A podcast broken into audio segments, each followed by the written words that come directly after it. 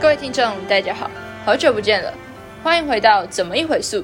我们是五加三速报，我是主持人曼曼。我是嘉文，我是炳山。那还不太认识我们的伙伴，可以去听听看前面几集哦。今天也让我们一起速报报起来吧！好耶！今天的主题呢是欢迎光临不速之客。平常我们去购物的时候，都会想说有带环保袋就已经够环保了，这样就可以减少很多塑胶袋的使用。可是其实还有另一种新型的消费模式。就连产品的包装材料都可以减少，那就是无包装商店。没错，那今天除了我们三个之外呢，还邀请到了位于三重区 U 商店的老板，他可以说是年纪轻轻就非常的有所作为啊。假如我年少有为不自卑，等一下，有点太尴尬了吧？好了，那老板从商品的选择、行销一直到经营，都非常的有研究哦。嗯，哎，他人也非常幽默呢。那么事不宜迟，我们赶快来欢迎他吧。主持人、各位听众朋友，大家好。哦，那想请问老板，可不可以简单跟我们介绍一下 U 商店呢？可能是商店里面的经营模式跟其他商店有什么不同？还有可能顾客怎么买东西啊，店内陈列等等。好，其实 U 商店顾名思义就是要 unpackage，就是一个散装贩售的意思。那我们会期待客人他自备容器来到店里做采买。那其目的就是希望可以循环家中的容器啊，或者说可以减少一次性垃圾的产生。那一般来说，你们这边 U 商店会贩售的商品种类有什么？然后为什么会选择这些项目作为你们的商品呢？基本上我们贩售的商品以柴米油盐酱醋茶，然后举凡就是你每天在家中所使用的米啊、豆类、坚果，甚至是香料，那到家庭用预测使用的一些清洁剂。就是洗碗巾这些，我们都有贩售，基本上就是全部以称重为主。那想请问老板，就有没有反而因为没有包装这样造成消费上的一些困难，或者是什么东西不能卖之类的？当然，它有一些商品是没有办法做呃散装贩贩售，像是酱油，原因是因为呃酱油容易产生一个氧化的反应，所以它就很容易发霉。那酒精也不能做散卖。跟医疗有关系，对对对，所以基本上能散装贩售的，我们就可以让它在呃优商店里面出现。那也想请问老板，就是优商店的消费族群主要是哪一些人呢？这些消费者他们再次回购的倾向多吗？哎，我们的主要客群其实是家庭主妇，那当然也有那种可能小家庭，不需要买到这么多的量。他们来优商店购买的时候是很轻松，然后他可以选择他需要的分量去做购买。那当然，回头客其实一直都有，那也有老顾客啊，已经支持我们四年的客人都有。所以是比较像是针对社区附近的人为主要的目标客群嘛？以社区服务为主，但是其实客群很广。那所有呃大台北地区能到我们店里的人都有。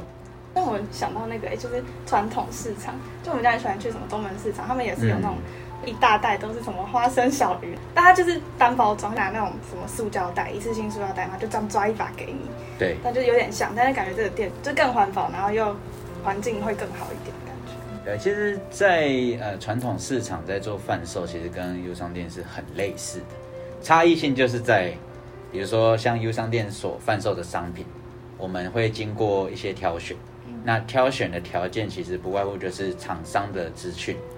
这个厂商的他的公司经营有多久了，他资本额有多大，那这个厂商呃他是不是有做食品保险，或是食品的检验，呃食品的来源跟当然食品的一些效期啊什么，这些都是我们检验的重点。其实不管食品或用品啊，要进优商店要经过我们这一道最基本的审核。对，所以要进来优商店没那么容易。品质更有法官的传统市场，很有人情味的传统市场的感觉。对对对，其实差差异性就在呃，可能传统市场它产品来源可能不晓得，你可能要问他，他才会跟你讲。可能也没有做冷气的保存，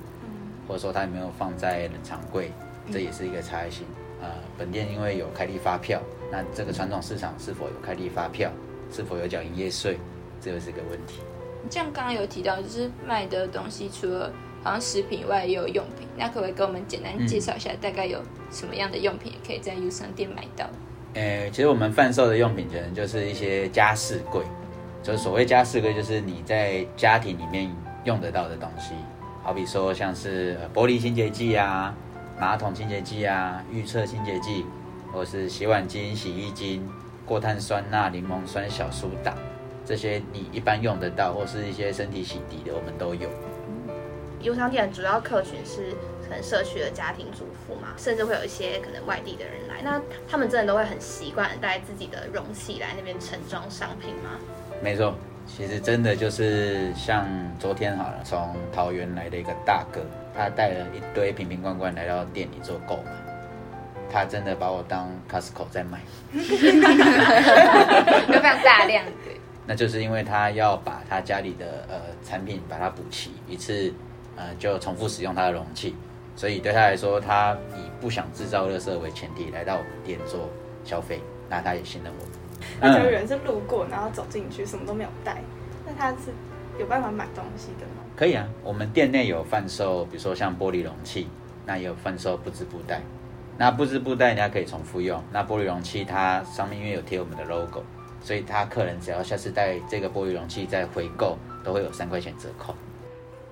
刚刚有听到老板跟我们分享了 U 商店经营模式，还有商品的种类、消费上遇到的困难等等。那有了这些精彩的介绍，大家是不是对 U 商店有了初步的了解呢？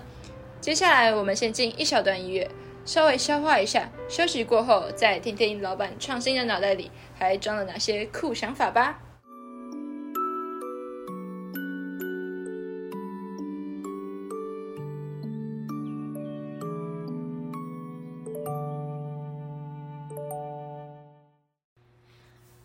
那在刚刚我们听到了关于 U 商店经营上的介绍，接下来我们想邀请老板跟我们说说看，U 商店当初创立的理念还有背景是什么呢？那呃，其实优商店在创立的期初期，我们最想要达到的就是减少剩食的浪费。那会创立优商店的主要原因，就是因为呃，我在一个大型的卖场看到很多食物的、回收坝那边，就是可能吃完东西要把啊、你的餐盘拿去回收吧去去摆放，然后在回收吧那边有看到很多呃。可能食品没有吃完的、啊，或是呃饮料没有喝完的、啊，因为他那个地方可能你跟他租借一个饮料杯，你可以无限的呃填充，在那边就会看到，哎，怎么饮料杯里面有这么多的饮料是可能是满的，可能是一半，可能是剩下一一点点，所以在那时候就想要说，想要创造一个空间，可以让大家用多少就买多少，这是这是开始的呃优商店的。精神。那想知道就是，呃优商店经营到现在嘛，然后去年开始有疫情，尤其最近又变得更加严重。那想要知道，就是呃优商店的经营是不是有受到疫情的影响？然后如果影响的话，你们的应对方式是什么呢？OK，其实优商店在去年在四月嘛，台湾疫情开始比较严峻的时候，其实优商店是正向发展，就我们整体大概上升百分之二十趴。那其原因很简单，你会发现大家都在家里煮饭，其实也不光是我们啦，全联或是家乐福、好事多啊、爱买啊什么的，其实整体的零售业是上升的，因为大家在家里煮饭，对啊，所以呃，当然疫情对整个环境是不友善啊，但对我们来说是是有帮助的，对对对。我想请问，就是。可是因为像无包装商店的话，不是这东西比较会就是铺路在，就可能你要装，就大家比较容易直接接触到那个食物，这样就是在疫情下不会可能顾客比较多顾虑吗？嗯，因为我们消毒每天都在做，嗯，那当然有顾虑的顾客，他可能就会去做他自己的选择。那这部分其实就从营业报表就很明显可以看到，其实大家是还好，对，反而是。在哪个地方囤食物对他来说比较重要？对对对。可是反而大家可能购买量跟需求量是上升，是上升的。对。就是前面刚刚有提到说，就是以前是看到，对，就是浪费，就是可能他是拿饮料杯去装，然后还是会有浪费的情况产生。可是他其实这样子在无包装商店，他也是拿着自己的呃容器去买，他可能觉得他需要的量，就这样不是也有可能会造成浪费？嗯，应该是这样讲，就是说他们自己在购买他自己定额的量的时候，是他自己所选择的，嗯而不是说它受一个外包装的贩售量所限制。嗯好比说我们去买一买一包米好了，外面买一包米可能是六百克，可能是一公斤，但应该不太可能会出现三十五克这种重量。但是有些客人他可能就是可能要想煮一餐，对他来说就一餐，所以他来我这边，他拿着那个米口那个米杯对，量杯就装满，就就很轻松，对他来说就很轻松。所以我觉得反而不是浪费，应该说是他取他自己所需要的定额量。嗯。对。那还想请问老板说，那对于 U 商店未来的发展有什么想法吗？哎，就目前，其实我们原本是有扩店的打算的，就是说可能在台北市会成立一个分店，对，但目前因为呃疫情的影响，所以这个计划先暂缓。那我们就稳稳的长大，慢慢的发展，然后就服务在地的客人以及需要的客人。对，目前是这样。但是，嗯，好像从过去到现在有很多可能是教育或是一些活动相关的，就是好像不只是有商店的商品贩卖，也有往其他项目去做。对，那基本上优商店就会比较希望就是像到处去演讲啊，或是我们会举办一些进阶的活动，那也是在传递我们这个优商店的这家店的讯息，让大家可以知道说，呃，只有这样的一间商店可以供人们去选择，你不一定要在可能已经包装好的商品那边做购，你也可以去选择一个用多少就买多少的空间。那就是我们还想请问啊，因为我们觉得，呃，U 商店是就无包装商店是一个蛮新颖的概念，就是这种、嗯这种商店也是很创新的想法。那想问老板说，在就是这个创业的路上，一定有遇过很多波折嘛？那嗯想要问问看老板说，对同样有创业这个梦想的人有什么想要说的话？OK，呃，对于创业这件事哦，就是你自己，呃，所有任何要创业的，你要去评估一下自己的能力到哪里，能力所及。